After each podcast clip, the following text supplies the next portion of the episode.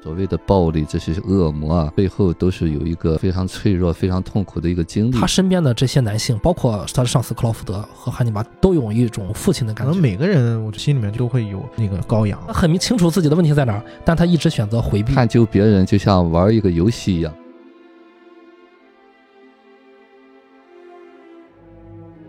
呃，命运圆桌派心理栏目成立了一个心理社群，让我们共同成长。入群的各位可以加我的微信 m y l o 五一 m y l o 五一。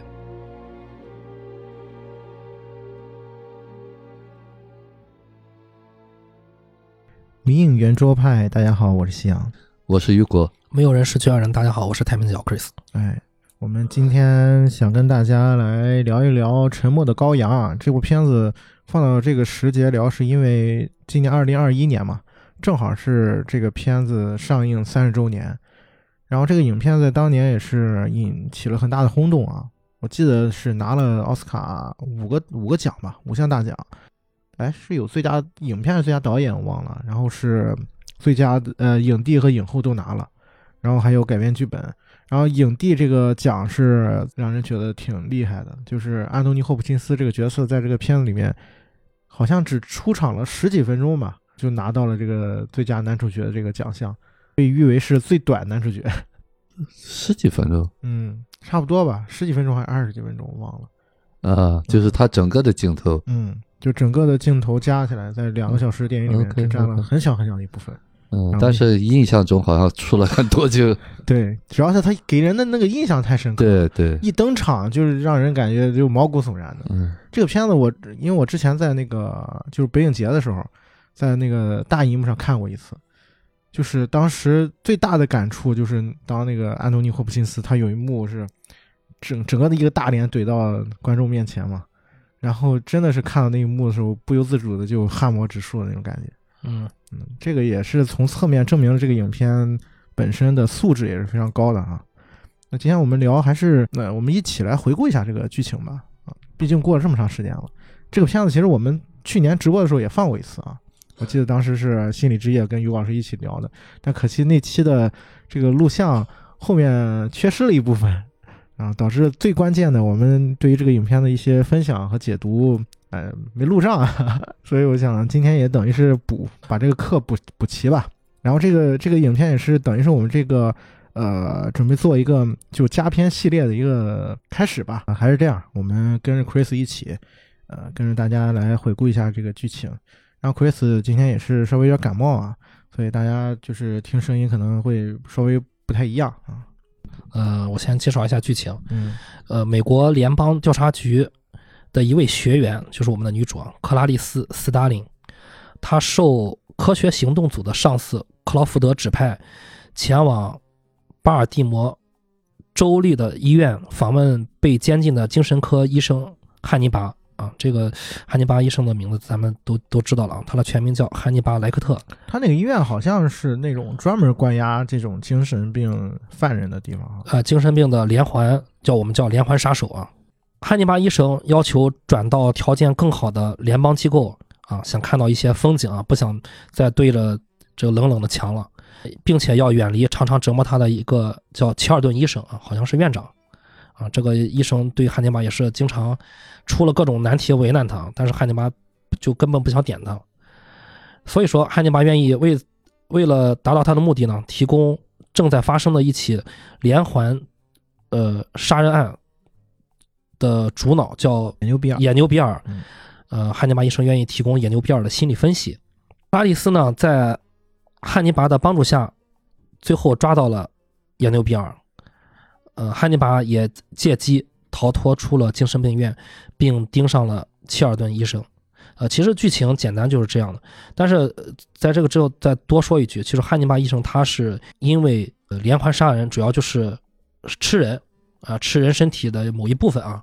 吃人这种呃这种所谓的精神病症嘛，最后到了这个州立医院里面了。嗯，但其实在这部影片里面，就《沉默羔羊》算是呃汉尼拔系列的啊，就第一部电影，在这个影片里面其实没有展现他吃人这这个场面啊。基本上他是活在传说中的一个男人啊，他咬过人啊，啊，他咬过人人，没有吃人，嗯对，嗯，这个片子说实在的，当时看的时候，就是小的时候看没什么没什么太大印象了，然后后来再看的时候也发现，我像我说的，就是除了在大荧幕的时候看的，就是觉得这个人特别有那种传染力啊，然后其实小屏幕上看的时候也不会觉得有特别恐怖的感觉啊，所以说它本质上还是一个心理片儿。嗯，你们当时看完之后有没有什么感受，于果老师？嗯，这部片子当当时看的也很早，很早的时候，后来我也看了后头两个系列、三个三个系列，但是那些电续集对续集看过，嗯啊，当时就感觉哈，就是这个人物刻画的非常非常的鲜活，就是刚才我们在之前也在这说过，嗯呃，加上霍普金斯演的很好，就是让你相信这个人好像真实存在一样。看的时候倒没有什么特别的感觉惊悚嘛，啊，就是有一集我说吃脑的那部分还是稍微有一点血腥吧，嗯但是他拍的非常克制和冷静啊，他并没有说渲染他怎么样。这部电影啊，就是整个把这个呃汉尼拔这这个医生的这个形象立体的在展现在这儿啊，这是我呃就是尤其是刚才你说他一共十几分钟的这个镜头，但是印象当中好像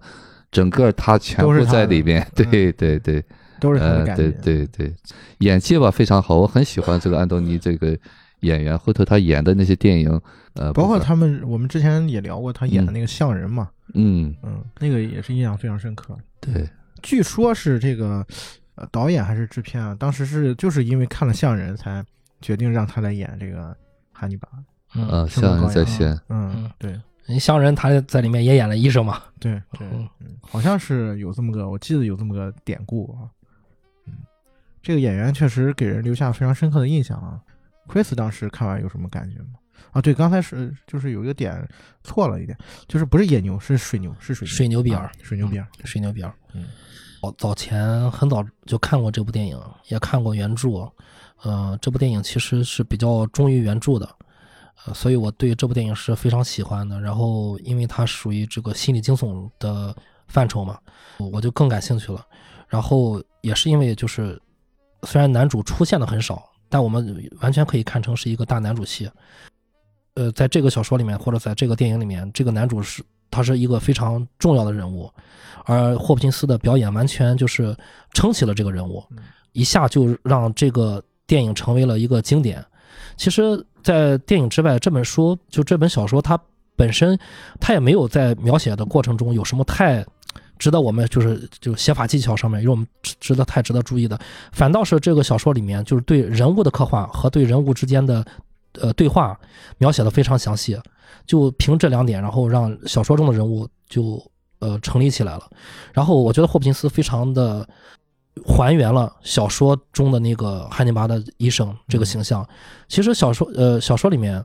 就是他有一个克拉丽斯对于汉尼拔医生给他这种压迫的这种感觉的。他心里的这，他有一个词的描述，我觉得可能是我们很多人在看这部电影的时候会有这种感觉。就是克拉丽丝曾经描述过，他说，就是汉尼拔医生在他面前的时候，就仿佛这个还刚才夕阳说的，汉尼拔医生的脸出现在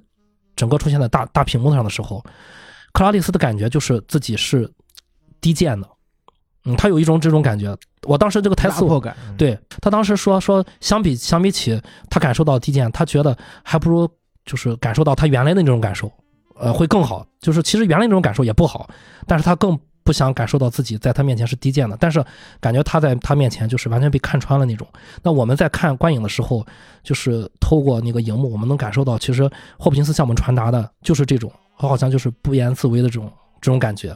啊、就是他那个什么红褐色的双眼。啊，包括那个一丝不苟的梳着头发啊，油亮的皮肤，这个都完全还原了那个真那个原著。我觉得就是这个这种精神，和霍普金斯的演技，呃，完全就是传达了一个活生生的一个，呃，既是变态杀手，又是一个非常渊博的知识渊博的一个精神科医生的这种这种感觉传递给我们。然后加上其实女主的表演也非常的到位，一个实习生表演的非常到位，所以成就了这部经典。我记得那个朱迪福斯特当时也是还不到三十岁，然后拿了这个奖之后，他等于是不到三十岁就拿了两个影影后嘛。对，嗯，就是等于是这个片子也成就了他的一个就是演艺生涯吧。其实，在戏里戏外，他们俩真的是互相成就。啊、我们这是我觉得非常有意思的一个一个对照啊。戏里他们也有互相互相成就，但戏外其实好像霍普金斯也是成就了女主。嗯嗯，这个我们一会儿详细聊啊。那其实你要看完之后，是不是也会就是对汉尼拔的这个角色在戏里面的一些段落印象比较深刻？对我其实刚才也和两位聊过啊，就是其中有一个镜头是，如果你第一次看这个电影而没看过原著的时候，呃汉尼拔医生乍一出现的时候，从他那个小小的那个监牢里面出现的时候，你会注意到，其实他是一丝不苟的，头发梳的后后背着，然后光线打到他的脸上，好像他的那个白色的皮肤是透的一样，嗯，是透亮的，像玉一样。打扮的很精致。对对对，然后也给他了一些手部的特写啊，手也是修的，好像手指修长，然后这个指甲也剪得很很好，后皮肤也很。其实这个，我觉得就是我一开始对汉尼拔的一个印象，就这个人油亮亮的，好像非常的活得很精致。嗯，然后在这个。对，在这个很精致的下，他的双眼就深深的震慑到了你。对你，当你凝视他双眼的时候，你永远不知道他在想什么。对，所以说，呃，汉尼拔医生的初步的印印象给我们就是好像是又亲切啊，但是好像又未知的恐惧。嗯对，有一种有一种这种看距离感不透他对，看不透的距离感。嗯对，嗯，尤老师看的时候有没有印象特别深的？第一遍看的时候，就是最后那个反转，就是，呃，他呃跑出去以后，就是好像最后是一个开放的结尾，就是那个那个院长乔顿，啊，对对，嗯，他就盯上了那个院长。哎，对对对，我记得当时那个感觉哈，印象挺深的。这多少年以后呢，我我始终感觉哈，就是霍普金斯演的这个角色，就非常非常的，呃，就是刚才 Chris 讲的哈，就是一丝不苟，整个的人的气场很足。实习警官啊，就是那个克拉里斯。呃克拉里斯那个，对对，他两个真的是互相成就，就是他会把那个他那部分一下就给带出来。嗯，刚才是回头想了想，这个片子其实在它视听方面有好多很精巧的设计，啊，就包括第一次这个克拉里斯去见这个汉尼拔的时候，然后他走到那个地下的那个监监牢里面，然后打了一束红光，然后那个背景隐约你能听到一些海浪的声音。对对，其实那个有点模拟像在潜水艇里面的感觉啊，就是那种很一很很小的空间。就是其实我觉得在那个那个时刻，就是给观众呈现出一个，就是在汉尼拔的那个世界里面，就是所有的人都是很压抑的，对，很紧张的。对，就是被他被拖很局促，啊对很紧张，就是在在见到汉尼拔之前，他去走那个通道是红，整个都是红色的，对，就是给人营造出一种所有人在汉尼拔的影射之下，其实那时候已经暗示观众了，嗯。这个人物是极度危险。嗯。嗯，而且我觉得他这个影片有，就是他有意思的点就在于，很多时候你分不清这个汉尼拔到底是对着女主说话还是对着观众说话，对，就包括我们刚才说，呃，他有一些特大特写给那个汉尼拔的大脸，然后他对着那个屏幕在在说他的台词，在那一时刻，你要是你你要是没没意识到的话，你就感觉他好像在跟着我说话一样，就是那那种压迫力，就是除了演员之外，我觉得也是啊、这个片子其他的部分啊，就是综合起来给观众造成了一种影响。嗯，当然，我觉得这个点也挺有意思的，因为这个片子我回头再去看的时候，我会发现，它除了说是克拉里斯跟汉尼拔之间，他们之间其实有一个，呃，因为这个电影里面他们两个应该算是，因为我没记错的话，应该是见了四次面，这四次面其实他们之间的那个关系的程度是不一样的。而且我我现在来看的话，我我可能会把它理解成是一次一次又一次的这种精神分析，或者说是一次又一次的这种像心理咨询一样的那种感觉。然后在这个过程当中，其实你会又又会感觉到，哎，自己好像也是被带入到那个情境当中，好像也是在进行一种心理上探索或者怎么样。哎，这我觉得这个是这个影片它在空间上一个特别延伸的一个感觉啊，这也是挺有意思的一个事儿。我们接下来再聊一聊关于这个影片它背后的就是一些心理学的一些点啊。首先就是还是从电影当中角色开始吧，啊，就是你怎么理解这个电影当中的这些这几个角色啊？就是首先是这个啊登场这个克拉丽丝我觉得登拉克拉里斯是很有意思一个角色。他是等于是这个片子的第一主角，因为他戏份是最多的嘛。包括这个片名《沉默的羔羊》，其实也来源于他自己的一段经历。就你们怎么理解克拉里斯这个角色？呃，他当时是在聊他的童年创伤的时候，就是也是在这个跟汉尼拔的交锋的过程当中，不自觉的透露出了自己的内心的那个阴影的部分吧。啊，就说说自己小时候的一些经历。我我记不太清了，是不是这个汉尼拔是对他有了解的？好像研究过他。不就是他第一次跟汉尼拔见面的时候，嗯汉尼拔就透过他的整个啊打扮，就是就是对他有一个猜测，就是对推，呃对。呃，就是心里的一个探视。对，就是说你你你看你的口音掩、啊掩盖不住，呃，然后就是一开始，就知、啊就是我就能闻到你用的什么洗发水，然然后你用什么香水，嗯。你你穿衣打扮是什么样嗯，然后就就证明你是一个什么样的人。首先就是他的根据他的口音，然后再就是他发现他穿了一个比较普通的一一双鞋，但是他拿了一个稍微值钱一点的包，他就推测说这个女孩应该是出身贫寒，可能不是一些重要的州过来的，经济发达的州，可能是比一些偏远的州过来的。他可能花了很多钱，攒了钱去买了这只包，但是他没有钱去买别的东西，所以他再根据他身上今天用的一些东西的味道，他去综合了去判断，再加上后面几次拉扯啊，他跟他做了交易，说你如果告诉我你的情况，你的你的一些成长经历，嗯我就告诉你水牛比尔的心理、呃、犯罪心理的构图，呃，然后就出卖情报相互。最终呢，他其实他就确定了，其实当然了，克拉伊斯也跟他其实说了实话，就是他以前幼年的时候，他父亲是一个警察，他父他亲父亲时候牺牲了，对警察判断案的时候牺牲了，他就被幼年的时候送去了他的一个远房亲戚啊、一个亲戚的农场，在那个亲亲戚农场住了两个月，然后他跑了，然后汉尼拔医生就抓着这点不放，说你到底在农场那儿，你到底遇到了什么？是不是你遇到了性侵？他说不是，他说我就是在这两个月，我无数次看到那羔羊被一次次的宰杀，然后他这段是他们最后一次见面的时候他说出来的。对，嗯，呃，宰杀的时候，那羔羊就是有尖叫啊什么的。他说我总是在做噩梦，梦中我就是惊醒过来，然后那个高阳在尖叫，然后最后那个、呃、汉尼拔医生就问出了一个很经典的，就是如果你能抓住水牛比尔，你就不会再听到羔羊的尖叫声了吗？他说我想是的。我们要不从他们两个之间的就是这几次见面来看一看啊？就是他第一次见面的时候，他们两个之间，我觉得克拉里斯的防御性还是挺强的。虽然那个汉尼拔就是好像把他看得挺透的啊，但是他最后是一个特别抗拒的一个一个方式，然后他走了嘛。走了之后，他是因为受到了旁边那个犯人的侵犯，尼克斯，对嗯，然后汉尼拔说：“哎呀，感觉我很很不好意思啊，就是我我这么绅士的一个人，不能让女士受到这样的伤害。”然后他就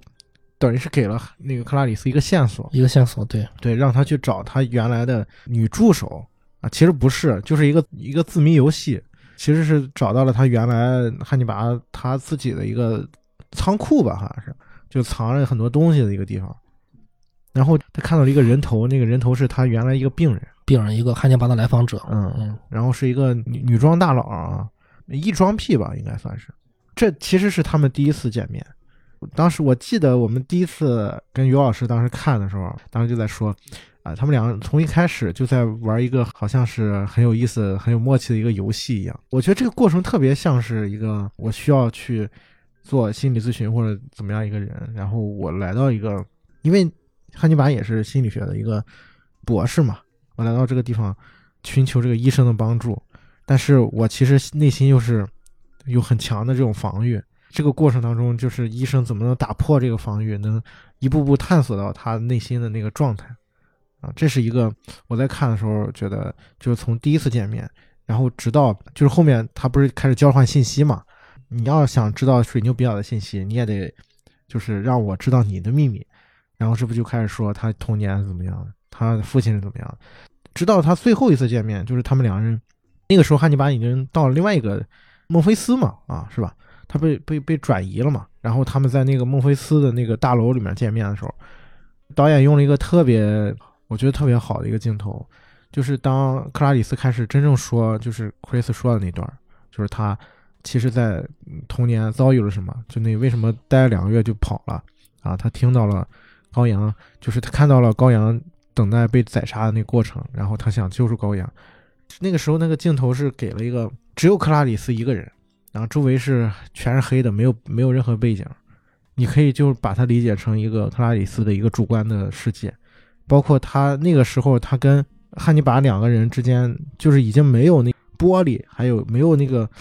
就是那个牢笼隔离了。你感觉好像他们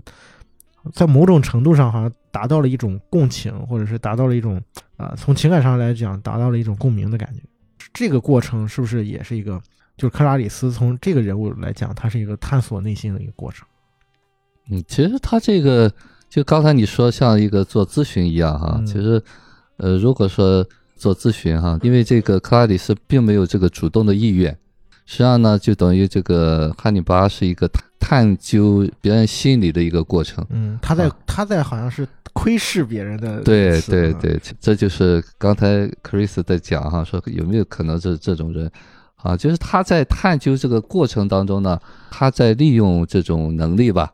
啊，利用这种能力去探究别人，就像玩一个游戏一样，他始终是要掌握那个主动权的。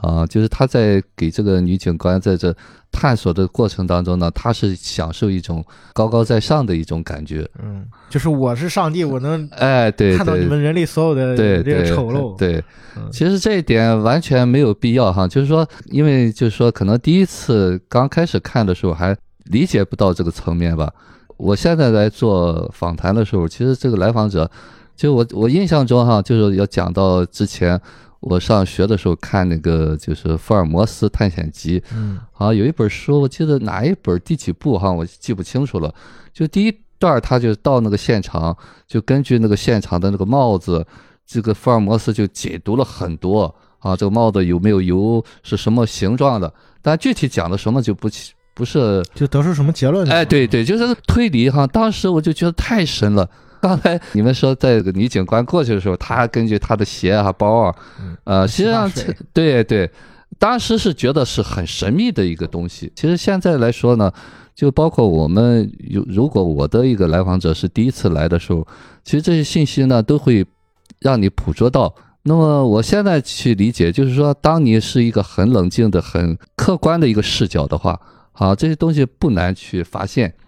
当然，他是你，比方说我们来这个来访者，你是需要给他做解读的，所以说你必须不能放过每一个信息。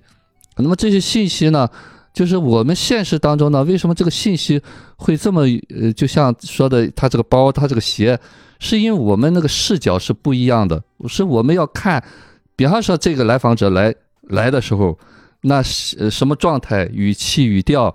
神态、穿着打扮，就这些东西呢，都是我们的一个信息啊。嗯那马上就知道哦，这个人，你比方说他出生背景哈，如果是我是这个心理医生了，当然一定是来访者，而不是他这种状况。来访者来了以后，他穿了个什么衣服，他的口音是什么，他是不是本地人？你比方说我们不了解他婚姻状况，比方说大体你就能感觉到他是不是很幸福的那种。哎，我突然一突然想了一个问题啊，嗯，就这算不算是一种刻板印象？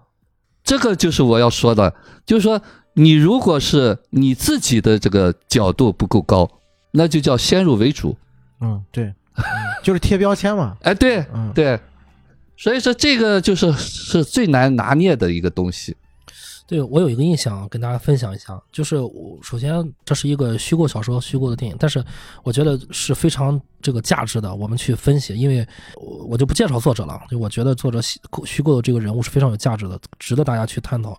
就他其中我我印象中就是汉尼拔他有一个习惯，就他对过往的来访者，他总是像他对克拉丽丝一样，就是不停的让这个人去吐露自己的隐私，不停的每次他来的时候，他让他吐吐吐吐到最后，这个人就没什么没什么可吐的，吐吐干净了，然后汉尼拔就把他吃了，汉尼拔就把就把这他的这个来访者杀掉，然后吃掉一部分，然后就把他处理掉了。所以刚才你们在说到这儿时候，我突然想到了，汉尼拔可能初期对克拉丽丝也是有这种他的惯性的习惯，嗯，是不是也是有这种惯性习惯？就是他在和第一次开始就和这个克克拉丽斯唇枪舌剑有这个拉扯的时候，他就已经进入到他原来的这种状态中了，而不是他的一个我们叫心理医生的状态。他可能进入到自己的那种模式的状态，就是我们表面上说的变态冷血杀手的这种状态。他就是想把他的秘密掏干，掏干完之后就该干嘛干嘛。我觉得他可能是有这种有这种想法。呃，我说到这儿也给大家补充一下，就是关于这个汉尼拔医生的一个一个心理背景嘛。我觉得呃早点补充，呃便于大家的理解。简单说就是他汉尼拔医生他父母在他幼年时候双亡，然后因为战争的原因，汉尼拔医生的亲妹妹，汉尼拔医生就是他幼年的时候啊，在汉尼拔的眼前被一帮军人给残忍的杀害分食掉了，因为当时没有食物，他的亲妹妹被人吃掉了。所以这个被幼年的汉尼拔看到了，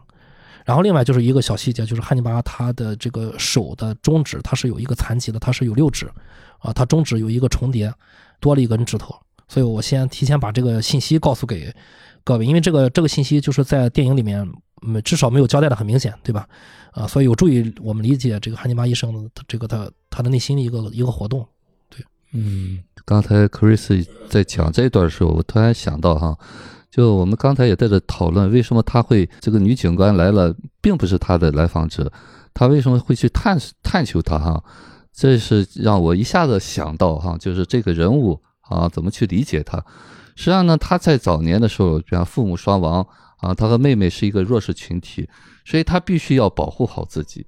那么保护好自己的东西呢，就是他要先了解对方。他要置于不败之地，知己。哎，对对，就是他要一直要站在一个有主导权的一个位置上。那么这个东西呢，可能就是汉尼拔的这个心理的特质。就是他一开始接触克拉里斯，并不是说把他当做来访者或者怎么样，只是一种他固有的一个行为是个模式。对，就是，但是呢，这个敏感的东西啊，就是说刚才西阳也在这讲哈，会不会先入为主？就我在回想这个东西哈，就是我在做个案的时候会怎么去做哈？啊，你比方说我们来做个案的时候，那么这个来访者他是带着困扰来的，我们怎么知道他这个困扰从哪来？就我们是从这个视角哈，就他一定是有成长背景的。说我们说因果关系嘛，那之所以他现在有这种困扰，他可能是早年经历过什么的。那么在这个了解他经历的时候呢，你需要在短时间内了解更多的信息。啊，你比方说，我们为什么要在他没有开口之前，你先看到一些东西？就是他来访者他不会讲你需要的东西，他会讲的那些东西很宽泛，所以说你要有，而且他还会有一些防御在里面。对，其实来访者他经常是会跑题啊，他就是按照他的想法去讲讲讲讲讲，这样他是要把你带过去的，就带到他的世界里面。所以说呢，这个东西呢，可能就是说。我感觉到的哈，就是说，你必须用一个非常客观的视角，把他的那个成长的背景的信息去了解出来。那么这个成长的背景需要你去问他，当提问的这个过程当中呢，就会有有所指向的，让他能够想起来。就刚才你说的这个西洋说，这说实话，就是我们现在的这种困扰都和早年的成长背景是有关系的。但是呢，这个成长背景因为是他一个创伤嘛。所以我们都在选择忘记，就是记的那些东西呢，也都是选择的。所以他在讲的那些东西呢，完全是经过加工的。所以我们在这个看这个过程当中呢，所以需要非常非常，就是从另外一个视角，就是把他那个伪装的东西先给他放开。当然，你在这个过程当中呢，如果是你感受到他自己都不知道的那个东西的时候，那就会一下为什么有的来访者你可能。说了两句话，他眼泪就出来了，就是他那个防御一下子就给打开了，就他自己一下就接触到哦有那个东西，然后呢他才能流淌出来。当然这个东西呢一定是呃你在一个视角的位置上，所以你需要就是我们说咨询师需要一个干净的一个清理，你自己首先不带着很多的预设、很多的投射在里面。当然这个过程当中呢。还需要一个更敏锐的一个感触，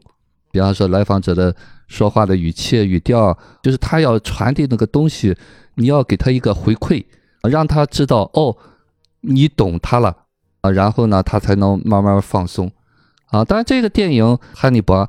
在这个过程当中呢，他实际上是有一个斗智斗勇的一个过程。嗯，他其实就是他一开始就是玩一场游戏的感觉。对对。就整个感觉就说你们在求着我，所以最后就加码嘛，说你要给我换监狱。就是他那一刻他是知道你们在用我，那么那个东西呢，就是完全的，就是和这个我们讲的他之前这个背景有关系。那么他需要把这个人非常立起来，他要占主动权，所以在那个监狱里边一丝不苟，他并没有觉得他是在监狱里面，就是一直生活的很有品味，很有气质。包括知道他后面杀害那个警官的时候放着高雅的古典乐，对啊，这个也是成为了后世电影的争相模仿一个范本啊，就是变态必放古典乐。对，嗯，对。实际上呢，从人物去理解的话，哈，就是说他自己是有一个精神追求的，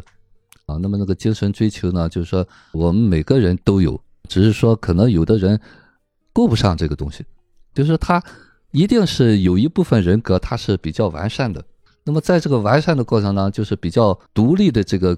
人格出来的时候呢，他是有追求的，但是呢，他内在也有些很痛苦的一种防御的东西啊。所以说，他也在这个影片和故事当中呢，也体现出来了啊，就是他在掌握这个景观啊，包括这个东西的一个走向吧。那么，他也的确是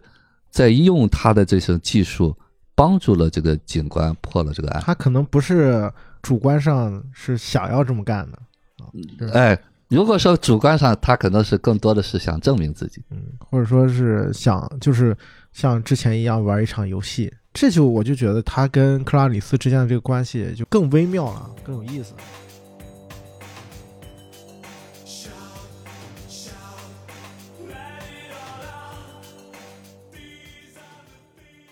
从某种程度上，我甚至觉得，就是你看克拉里斯，他也是，母他是自己说的嘛，母亲很早就没了，然后父亲也是后面就是因公殉职了嘛，这个汉尼拔也是个孤儿。他也是等于是一个孤儿，然后他们两个人从某种意义上这个背景是有一些相似的嘛，所以其实我第一次汉尼拔见这个克拉里斯的时候，他说出他的那些经历，反而我会感觉有一点是不是看到了这个，哎，你跟我是差不多的，所以你肯定也是这样，但是后来的发展好像有点出乎汉尼拔的意料。包括他，他在说你肯定是被他那个远房亲戚，为什么你逃离他们家？你肯定是受到性侵了或者怎么样？然后克拉里斯说不是，从那个问题开始，好像汉尼拔哎觉得好像哎不太一样啊，跟我想象的不太一样了，就是可能是从那个时刻开始，这个两个人之间的关系产生一些变化。呃，你说你的观影还是从这个剧情来说？对，就这个剧情里面这种。嗯嗯嗯嗯，然后后面。呃，就是汉尼拔觉得他逃开，比如就是他父亲死了之后，他没有没有亲人之后，不是到了他远方亲亲戚家，只待两个月就跑了嘛？汉尼拔以为他跑是因为他受到了伤害，受到了侵害，啊，没想到克拉里斯最后说出来的是，其实他是想救人，啊，这不是救人，救羊，啊，就是他看到了这个农场的要被宰割的羊，所以他想去救这些羊。然后没救成才跑了。汉尼拔认为的东西并不是事实的时候，他自己可能突然就对这个女主人公产生了一些不一样的感觉。我觉得从那一时刻开始，啊，包括最后的时候，你能看到，就是他克拉里斯在说出自己的故事的时候，汉尼拔似乎是好像是流下了眼泪一样，好像是在那一时刻跟女主之间产生了一些共情的关系，阴差阳错的吧？这个女主的这个有一些部分。反过来影响到了汉尼拔的这个身上，啊，如果你把他们俩之间的关系比作是一个咨询师或者是跟来访者之间这种关系的话，是不是现实当中也会产生这种互相的这种影响？会啊，说实话，就是我们在做咨询的时候，在做成长的过程当中呢，到底是你帮助来访者，还是来访者帮助你？从某种意义上讲，我们都在捋清自己，一定是一个相互促进的一个过程。刚才你说的这个过程啊，从这个心理学角度上去来解读吧。咨询师也是一个普通的人啊，那么他可能有一个敏锐的部分，那么他也有他成长的背景，他也有不同的层面。当然，那个层面在某一个不经意的时候呢，他会展露出来。那么有可能，比方说他那个很有力量想掌控的那一部分呢，在那一刻呢，他突然。就是那个转化嘛，就是那个女孩讲的，其实那个女孩没有这个目的，警官他只是把这个事实来呈现，因为他并不像这个汉尼拔，他要去窥探他心里的这一点，他更想去把这个案子办成，就他俩的出发点是不一样的。那么，但是他那个真实的表露的这个东西的时候呢，会让那个想占据上风的那个小孩一下子松动了一下，就是那一刻他是有人格转化的。好，那么那个人格转化的过程当中呢，就是它是一个多层面的。当然了，就是因为它这个剧情嘛比较短嘛，它只是展了这么一点点啊。但是现实当中呢，每一个人都是有不同的这个人格层面。那么人格层面其实丰富，就我们说好的人就是一定是整合好了，就是这些部分他对自己有了解，不代表那些东西没有。那么现实当中呢？有些人他根本就不了解他有这么多的人格层面，啊，更不用说那个东西出来的时候就完全把他整个人吞没掉了。所以这个电影我觉得就是对这个心理的刻画，啊，就是它非常真实，又没有说那个标签化，就是为了一个什么走向。嗯，Chris 怎么看就是克拉里斯跟汉尼拔之间的这这种关系？对，其实我也是有一些自己的体会。首先，我想从这个小说和这个电影的名字。来跟大家探讨，就是这个片子和这个小说，它的名字我们是翻译错了的。其实它应该是，呃，羔羊的沉默，The Silence of the Lamb。但是不知道它是怎么翻译的啊，就是阴差阳错吧。啊，我也去考究过，就是翻译者说就是阴差阳错，也不知道谁第一个翻译的，就翻译成了沉默的羔羊。但是，呃，说起来，羔羊的沉默好像也欠缺点火候，那就反正就索性就叫了沉默的羔羊。嗯。但是我们能从这个名字里面，我们能感受到，就是呃。羔羊的无助，嗯，羔羊的弱小，羔羊的那那个恐惧和害怕在里面的，胆小在里面。就羔羊什么时候会沉默呢？就要么就是他他活的时候，没有人招惹他的时候，他躲他躲得远远的；要么就是他死了。所以你能从这个名字里面，你能感受到，其实就是克拉丽丝她内心的一种环境吧。嗯，就我印象不太深了，就是我记得啊，他的上司行呃科学行动组上司这个克劳福德和。汉尼拔医生应该同样都问到的过他，克拉丽丝，你是否感到过害怕？对，呃，可能小说里面克劳福德是问到过他，但是电影里面肯定是汉尼拔问的问过他，问过这个克拉丽丝，你是否感到过害怕？然后克拉丽丝应该说的是没有，至少他跟他上司回答的是没有。啊，其实他内心里面，我相信他是有这个害怕存在的。呃，这个害怕是怎么来的？肯定是和他这年幼的时期的这个成长过程啊，包括。他父亲的这个因公殉职有关系啊，弱小无助，还是他可能和从小没有母爱这方面有关系。所以，当克拉丽丝就是在农场看到那个呃羔羊被宰杀的时候，他对那个羔羊是其实他是觉得那高阳也是有自己的一部分啊，所以他想救那个高阳，然后带高阳一起离开。有自己的投射在里面。对，然后我们再回回头看他和汉尼拔的这个这个交手，如果你。从头开始捋他的剧情，站在一个稍微高一点的，然后往下看的时候，我是得出一个奇怪的理论啊，这是我个人的感觉，就是我觉得其实是作为克拉丽丝来说，他身边的这些男性，包括他的上司克劳福德和汉尼拔，其实对他来说都有一种父亲的感觉。其实尤其反而是我觉得克劳福德可能更像一些，因为克劳福德和他的。克拉丽丝父亲首先都是警察，嗯，而且他在过程当中其实起到了一个引导的感觉啊。对，首先都是警察，然后克拉丽丝在和克劳福德交交流的过程中，克拉丽丝总是在好像在隐藏一点什么，他自己的那些害怕。嗯，克劳福德问他你害怕吗？他说不害怕，没有。由这儿啊，我反而觉得克劳福德为什么在克拉丽丝早期的时候，克拉蒂斯说过，你在我们学校去你去讲课的时候。在多年之前，我就去上过你克劳福德的课了，但是咱们俩没有交集。其实克拉蒂斯给克劳福德发过信息啊，好像是写过一封邮件克劳福德就没有回他，没有回他呢。克拉在这个在克拉丽斯内心其实产生了波澜，他就记着克拉丽斯记着这个事儿了，就是克劳福德这么厉害的 FBI 的一个讲师，我给他写过一封邮件，但是他没回我。克拉蒂斯一直记得这个事儿，但是克劳福德并不是忘记了，克劳福德他没有忘记这件事情。这是原著上面的剧情，对原著上面剧情，其实那个电影里面一句台词带过了，就是克拉蒂斯跟他说过，说我给你写过邮件，然后克劳福德回他说是对我没有回你，就克劳福德没有忘记，但是他为什么没有回他的邮件？就这个就是在我看的时候，我就还是有有问号了，就克劳福德为什么晾着克拉蒂斯不去理他？他就一直在关，其实他在默默默的关注这个女孩在学院里面的成长。他跟克拉丽丝说说，你看，就是我是根据好像是问了你们学校的老师，你的成绩是名列前茅的，有有过这个剧情嗯啊对啊。克拉丽丝说：“哦，你还就是那个公布，呃，成绩还没公布呢。”所以说，克劳福德一直在关注克拉丽丝，但是他就是没有回他的邮件，说明他在默默的关注他。然后他在关注他的过程中，他自然知道，因为克劳福德也是至少他也懂心理学吧，他是行为科学组的呀，对吧？啊，他所以他懂心理学，他也一定去看过克拉丽丝的成长经历，他知道克拉丽丝经历了什么，所以他对克拉丽丝一定是心理分析过，至少是这样的。然后为什么在这个时候把他这个妻子拿出来用到他了呢？我有一个大胆的猜想，我觉得啊，克劳福德是利用克拉丽丝去治愈了 汉尼拔医生。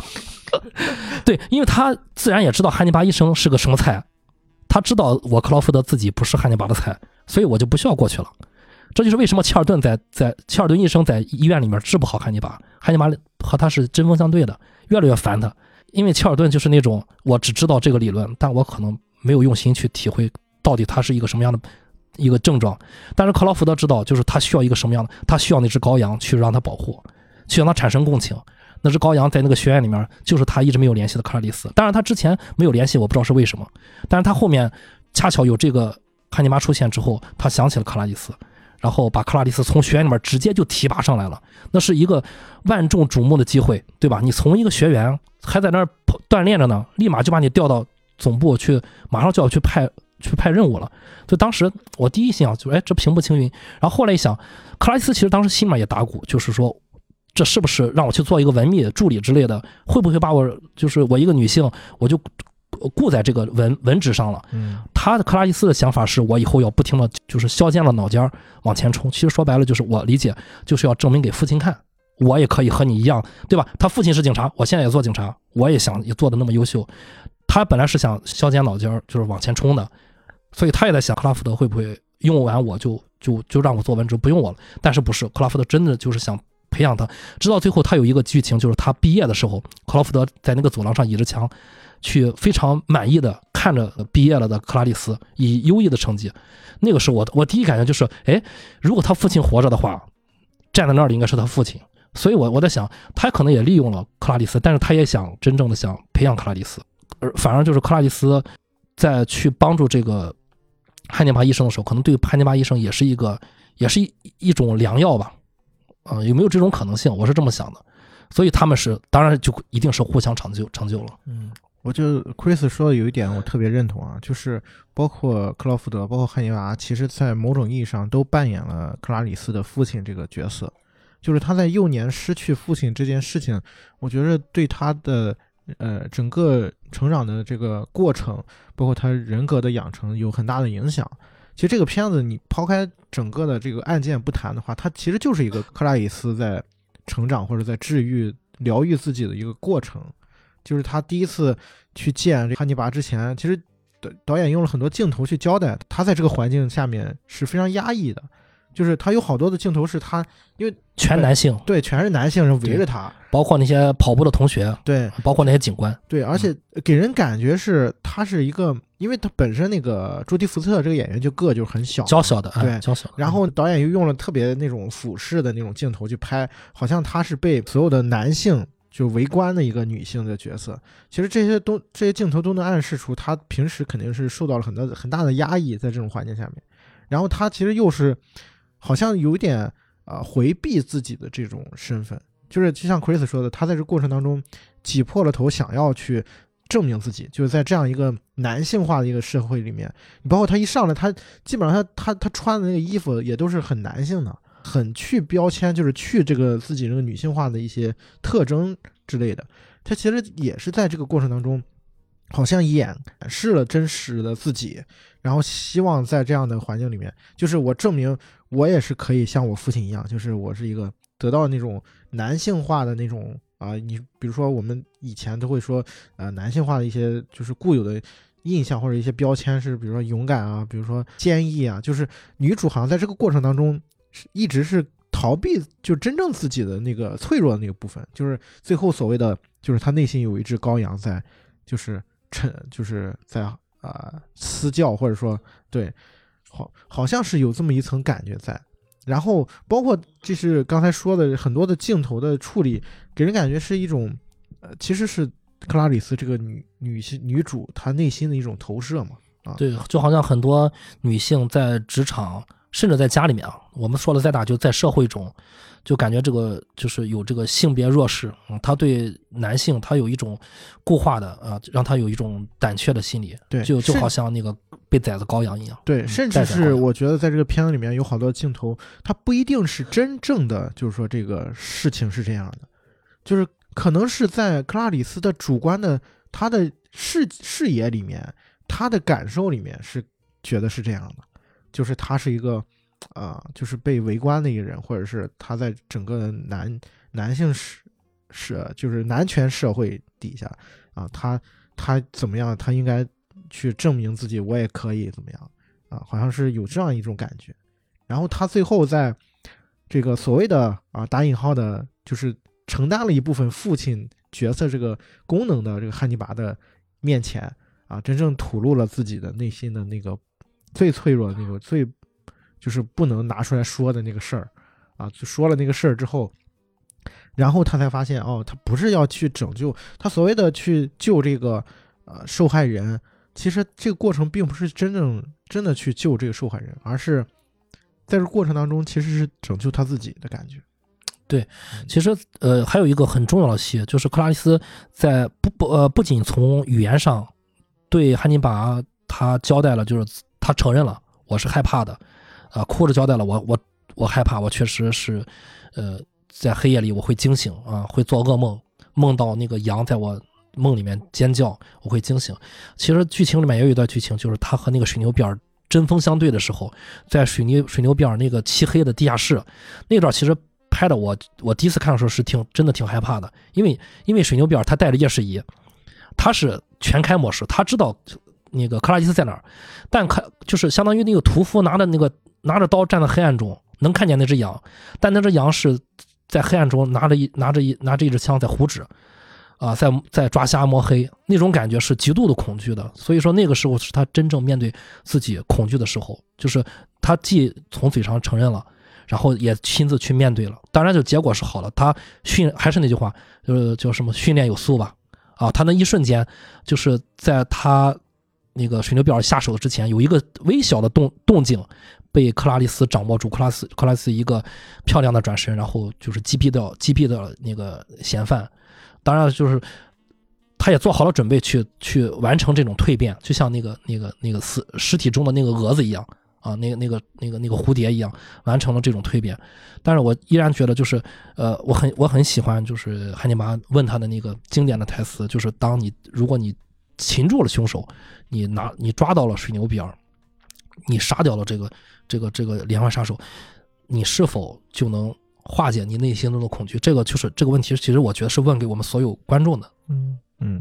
其实我觉得刚刚奎斯说的就是他这个影片最后，尤克拉里斯对水牛比尔他们两个人之间的那场对决，从某种意义上讲，我们也可以去看看水牛比尔这个人物，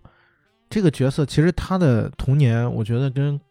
就是也挺有意思的。对就是他也他在这个影片里面说过嘛，就是他小时候受母亲的虐待啊，然后长大之后，然后他自己是自自己以为自己是希望成为一个女性啊，就这个本身可能是源于他母亲的，就是这对他施加的一种影响。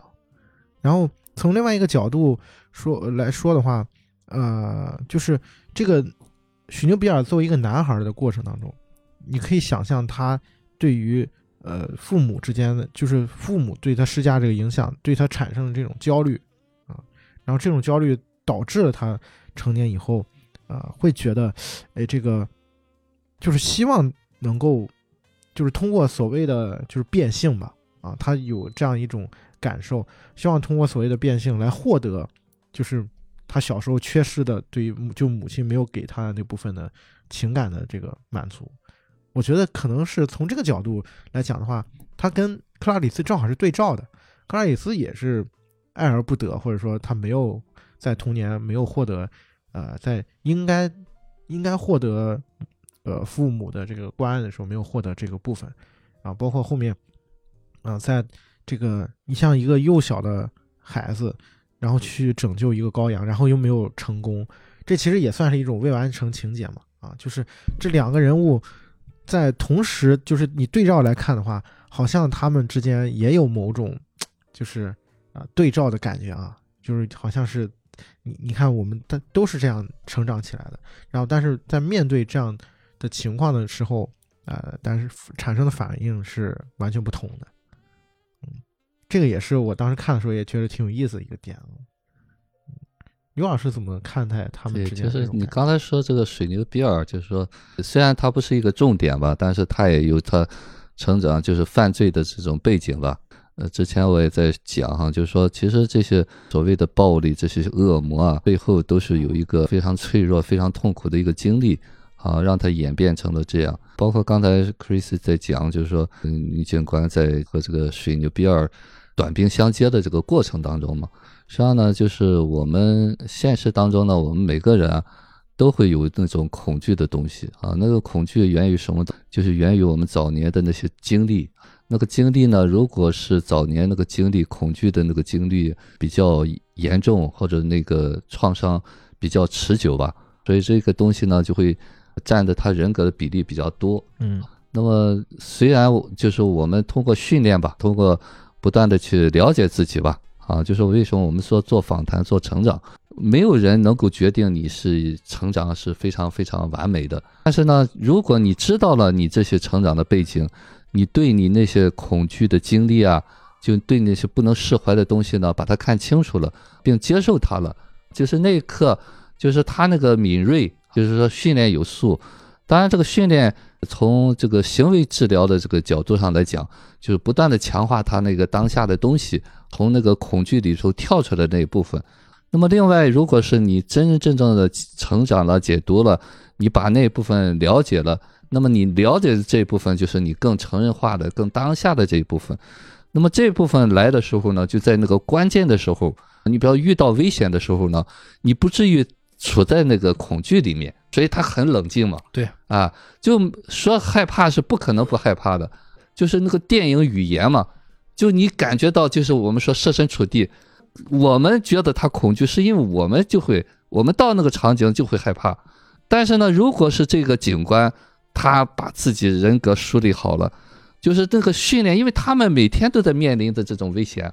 如果是把这个东西看透了，这个危险就是随时可以发生啊，啊，你怕它也没有用。所以那一部分呢，警觉的东西就在先了。所以那个那一段儿我我是这么解读的。那么另外刚才在说说这个呃为什么选她哈，就是选这个女孩儿去处理这个呃啊，对，呃，汉尼拔这个，实际上呢，我倒觉得巧妙在什么地方呢？就这个汉尼拔他高高在上的那个东西，他又理论很高，所以现实当中呢，这些人都不是他对手。对，那么反倒是抛出一个学生去，让他心理上就占的优势。那么占优势呢？从某种意义上讲，心理学角度上讲，就两个孩子在一块儿玩了。好，这个他要占主导的也是一个小孩儿，就是那部分人格，他在里边，实际上呢，他是要玩一个游戏的，到底谁赢？呃，小女生过去了以后呢，她从心理上这个位置上就比较高了，所以他就会进入到他那个模式里面。那么在这个玩的这个过程当中呢，这个女孩也很真实嘛，她并不像这些呃院长啊或者这个她的这个上司一样，他们是进不到这个角色里面去。好，所以那一刻呢，就是让那个汉尼拔就他的真实啊，让他真的把他那个真实也展露出来对来。这个其实我在看电影的时候是有点疑惑的，嗯就是为什么克拉里斯，就是你要如果是我嗯去见一个这种杀人恶魔，然后吃就是吃吃人魔，我就内心会感觉特别恐惧。但你会感觉他到了那个汉尼拔那个监狱里面，然后呃，就是哪怕是第一次交锋，他的表现就是说，不是说恐不恐惧的问题，而是他至少他对于汉尼拔这个人，他是有点真诚的。嗯对就是对对对，汉尼拔在说什么的时候，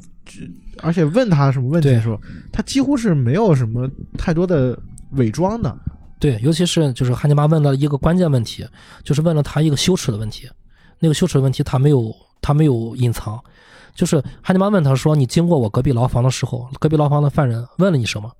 然后那是一个非常羞耻的问题啊，这个克拉伊斯就跟他和盘托出了啊，就是说他怎么问的我，然后他说你怎么回答？他说我就没有管他，就过来了那个时候，其实汉尼拔对汉尼拔对他有好感，就觉得他是比较真诚的啊，这种隐私的他也没有去回避，至少没有对汉尼拔有什么回避。我觉得从那儿开始，汉尼拔就是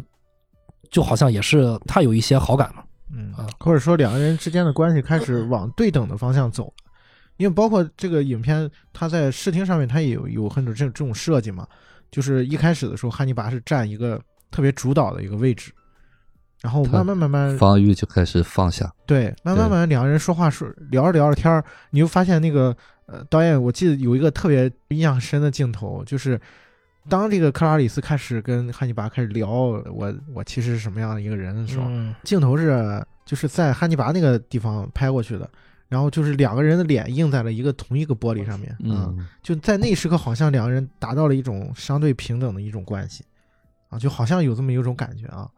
哎，是因为克拉里斯这个人呢他的性格是这样，还是说他在呃在这个训练当中？当然我们不知道他背后可能在，因为他成为人家也是双双学士学位是吧？对对啊，就是学历很高的，然后在这个过程当中是用了一些一些什么样的技巧，还是说他本身这个人他可能也是就是这样一个一种性格，或者说他的一些经历导致了他面对像汉尼拔的这个人的时候，他不自觉的会去袒露一些东西。我我个人觉得，首先他的内在的这个素质还是比较好，就他心里的这个成长环境不是那么完全糟糕的。呃，他父亲的那个警察的那个那个对他的这个影响，对他幼年的影响肯定还是在的，有一些好的影响。然后再就是，呃，刚才你提到，也是我比较认可的，就是他其实有有这个理论基基础，呃，心理学和犯罪学两个学学位嘛，嗯，他懂其中的这些点，他都想得通。当然，想通未必你都能做到啊。所以说，他之前可能在害害怕自己内心那块儿，呃，一直在回避那块儿啊，一直不想面对那块儿，然后让汉尼拔带出来了，最后可能就是一个成长。但是在遇到汉尼拔的那个时候，他还没有带出来，所以、呃可能他有害怕的那个成分，呃，那一部分。但他好的那个部分，再加上他其实对心理学还是比较懂的嘛，啊、所以他知道汉尼拔这种人他是一个什么样的人，他知道他可能汉尼拔极端变态那一部分，我不知道是电影还是原著小说里面，他们两个曾经聊过邪恶这个这个话题，就是关于汉尼拔这种人是否是一个邪恶之人。然后其实有一个比较有意思的那个有意思的交谈，就是汉尼拔说，如果你说我是邪恶的人，那么龙卷风也是邪恶的，对吧？因为他也残害别人的生命。他们来来回说的这些话，其实我觉得在点醒那个克拉丽丝，克拉丽丝越来越真诚放得开。其实就在这个过程中，汉尼拔把克拉丽丝从克劳福德那边拉过来了。然后克拉里斯再回去跟克劳福德说说，克劳福德问他说：“你有没有说自己的事情？”他说：“没说，没说。你没说我的事情，没说，没说。”他都是说没说，没说。他其实说了很多的事情，他都说没说，没说。那个时候他反而跟汉尼拔是有一个更真诚的交流。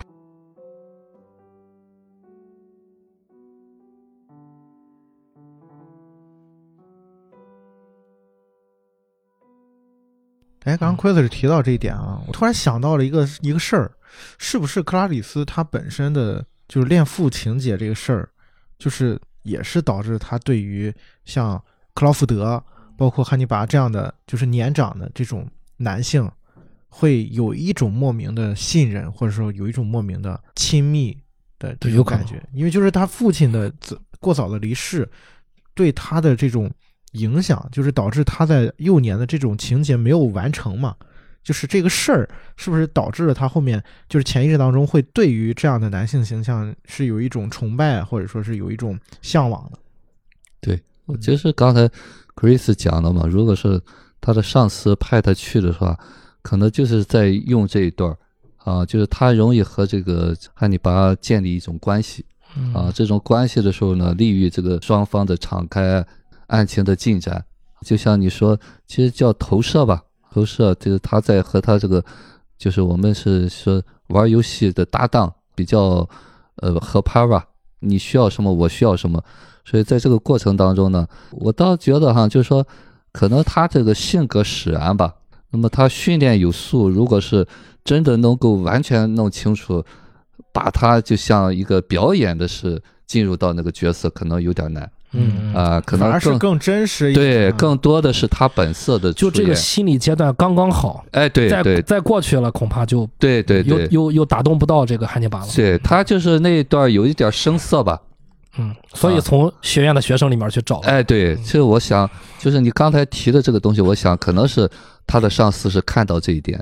因为他们对这个汉尼拔就是肯定是也审了，也干嘛了，对，之前也都说了嘛，你派来所有人都都都拜他正阵去了，对都撬不开他的嘴。，对嗯，反倒是他现在用了一个弱的，实际上等于牺牲他嘛，对对，哎其实是有点这个，哎，牺牲他，让他把他的隐私，那么在这个过程当中，他也帮他疗愈了，嗯，啊，其实汉尼拔曾经也问过一个很精很有标志性的问题，就是问克拉丽丝，你是否对克劳福德有性幻想？嗯，其实这句话，大家仔细去追着这句话，不要放，去往深处想，去往再往后看它的剧情，你会发现，我们三个刚才说的有些东西肯定是成立的，肯定是有这方面影响的。嗯，就包括我刚才说，他可能幼年的这种环境，导致他对于年长的男性潜意识当中有一种向往，或者说有一种崇拜啊，这个东西可能也对他的性格，包括在对他的行为模式有一定的影响。就单说这个人物的硬性条件、硬性指标，就克拉丽丝，其实她的外形，这个人物的外形是不错的。我不是说朱迪福斯特，我说就是她本身的这个人物的外形嗯，就是塑造，本身原著剧本里面描述的，对她其实呃，朱迪福斯特比较符合，一个就是娇小，一个就是脸面非常的精致，所以切尔顿就是那个精神病院的院长，他是一个最好的例子。他见到那克拉丽丝，他就是贪婪，就好像一只狼要流口水了那种啊，他就去反复的去敲打克拉丽丝。哎，你知道巴尔的摩是非常有意思的啊，你来这儿有没有熟人？我带你去转悠转悠什么的。克拉丽丝提供了一个比较好的女性在职场的一个范本，嗯就是她既要利用她的这一点儿，但是她又绝对不迈过那个红线啊，她都做到了。其实这个，在她内心还有恐惧的时候，她知道这些人在挥舞着屠刀面向她的时候，她其实因为她有这个心理学、犯罪学这些基础啊，她懂这些事情，所以她还是能应付的。嗯，呃当然了，就是他内心的那些恐惧是迟早要面对的。或许其实他也是在环境下面压抑的太久了啊，他自己形成了一种应对的模式。生存之道，嗯嗯，对，所以他可以把自己所谓的那个最脆弱的羔羊隐藏起来，对，然后展现出好像自己我可以跟你们一样强壮的感觉。对，呃这是应该是训练上的，因为他们做那个警官，做那些生都会做一些训练啊，面对犯罪的人，他是有一定的这种经验和力量的。但同时，这个女生呢，她又有自己内在的一个人格的魅力。那么，这个人格的魅力呢，也会让这些，包括这个汉尼拔，本来是他在高高在上的，就是最后被他打动的那一刻啊，就太更真实了。啊，就是他俩是互相促进的吧？嗯嗯，其实这个片子说到底还是一个，就像这个电影里面，就是那个水牛比尔放在受害人嘴里面那个那个蛹一样啊，就是有点破茧成蝶的意思。最终你看到了这个案件，通过这个案件的一个解决，其实克拉里斯这个人物是完成了一次蜕变吧。啊，我觉得这个是这个影片最重要的一个部分。其实可能每个人，我觉得心里面就像刚才于果老师说，可能每个人都会有那个羔羊，呃，这个羔羊可能是非常脆弱的，不敢面对的。通过一些契机，或者说通过像就像这个电影一样，可能是真的是有这么一个，咱不是说汉尼拔啊，可能是一个心理咨询师，或者是你身边的一个长者，或者你很偶然的一个契机，或者是怎样，就是把你这部分调动出来，让你看见自己，然后跟这个部分去做一次对决，或者说做一次真正的和解。嗯，呃，其实克拉丽丝映射到我们节目，我我发现一个很有意思的事情，就是克拉丽丝也验证了我们之前说的，你看他有心理学的学位啊，犯罪学我们先不说，他至少有心理学学位，他自己都可以说自己是一个心理咨询师了啊，嗯有心理方面的。但是你知道了，你未必能做到，对吧？啊，你虽然他他很明清楚自己的问题在哪儿，但他一直选择回避。其实我觉得在这方面反而是就是汉尼拔这个人物的他某些地方比较吸引我，就我知道了，我也就接受了，我就是吃人咬人，对吧？我觉得就是某种，程度上，他是自洽的啊。呃，对他好像就是我并不是回避我这个。就是他跟那个克拉丽丝说他那些暴行的时候说的就是轻描淡写的。你知道你你的前任，他说你的前就他的另外一个同事，他之前那个克拉丽丝之前来拜访那个同事，他说你知道他的下场吗？呃，我把他什么打开之后什么拿了肝什么就这么煎了油就吃了什么的，就他不回避。对，但是在像克拉丽丝这样的，他虽然就是有心理学学位，但是他依然要嗯回避那个那个待宰的羔羊，他一直想去把这个放到一边，不想去面对那个事情。所以就是回到我们这个节目，我我觉得有的时候就是你知道再多的心理学的东西，对，但是你未必能解决这个事情。其实这一切都是很正常的。对，这可能需要很多的时间，很多的精力，就是阴差阳错的经历，人生的经历，去帮助你去改变，而不是说，哦，你我们听完我们的一期节目，我们有改变就结束了，不是这样的。其实知道这个道理的，懂得人生道理的人，他未必能能做到，是很正常的。嗯，或者说是需要一个契机，其实就是说和解吧，啊，就是现实当中呢，我们都明白了，都说要和解，要和解，呃，其实没有到那个程度的时候，你是和解不了的。那么我说，真真正的和解呢，不是和谁和解，是和你自己。就是你自己，你接纳了，比方说你看到的这一部分，而不是遮遮掩掩的去看。就你真正允许自己，你比方说汉尼拔，我允许我有那个恶魔那一部分，那么只是说来那一部分，这就是我的一部分，我控制不了它。那么那个东西呢，就我接受我这一部分的时候，那一刻呢，它就是和解的。当然，现实当中呢。我们经常是会被要求和解，哎，你应该和解，你应该放下，你应该原谅，不是你说让他放下就放下的，到了那个程度的时候，他自然就不会拿着了。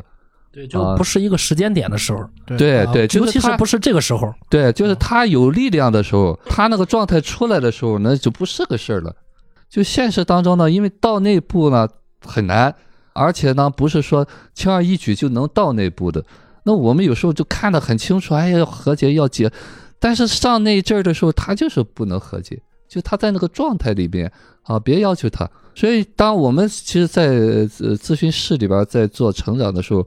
你就是允许他不和解。当你允许了这个东西的时候，他自然那个和解的部分就出来了。有的时候反而是他潜意识当中是寻求这种对抗的。呃，对，就他在那个要对抗的状态里边嘛。对，就说起这个对抗，我不知道我想的对不对啊？我隐约在考虑啊，抓到一点就是克拉丽丝她好像也有对于一个父亲的一个对抗。克劳福德按照我的想法，就克劳福德安排他去，克劳福德有自己的本意，然后但是克劳福德又告诉他，克劳福德说了一句矛盾的话，克劳福德跟克拉蒂斯说：“你不要跟那个汉尼拔说你自己任何的信息，啊，你不要提。”不要把自己的信息告诉他，也不要告诉我们的事，而且你不要跟他说这个事。给你任何东西都不要借。对，就就他先否定他，就然后就让他去了。我在想，也许他知道，就是克拉伊斯其实他是有有有有一点这种抵触的，就这种他可能是不是刻意说的这种话？嗯，明知山有虎，偏向虎山行。嗯，对，就是有点那种感觉。然后，所以等克拉斯回来之后，他他就是有这么巧吗？就这么巧？然后克劳福德又问他了：“你是否跟他说过你自己的？”对，又做了一个回访。克拉伊斯说：“我没说过。”然后克劳福德放心了，那就是说过了，可能 啊，对。所以就是他，我按照我的设想，他是放他去了嘛，有他的本意。然后他为什么又说了句矛盾的话，不让他说自己的信息？然后回来又这么恰巧又问了问，说你说没说过你的信息？有没有说过透露我的信息？然后，对我在想，也许，也许是他，就是克拉丽丝里面有一些我们说的这个别扭的情绪在里面。嗯嗯。当然，这都很细微了啊。对，其实我觉得从这个角度的话，汉尼拔也是看到了克拉丽丝就是身上本真的那个部分，包括他最后画那幅画嘛，就画了一个那个克拉丽丝抱着一只羔羊嘛，那个其实特别像那个圣母，对，就是抱着耶稣的那个那个感觉，就可能是在克拉丽丝我们讲所谓的神性的感觉啊，他内心最本真的那个点，可能是非常善良，或者说是非常的积极的。那种感觉，这个部分让汉尼拔给捕捉到了，就是这个可能是打开了他。对我觉得，在在这个时刻之前，汉尼拔可能都会觉得所有的人就是那种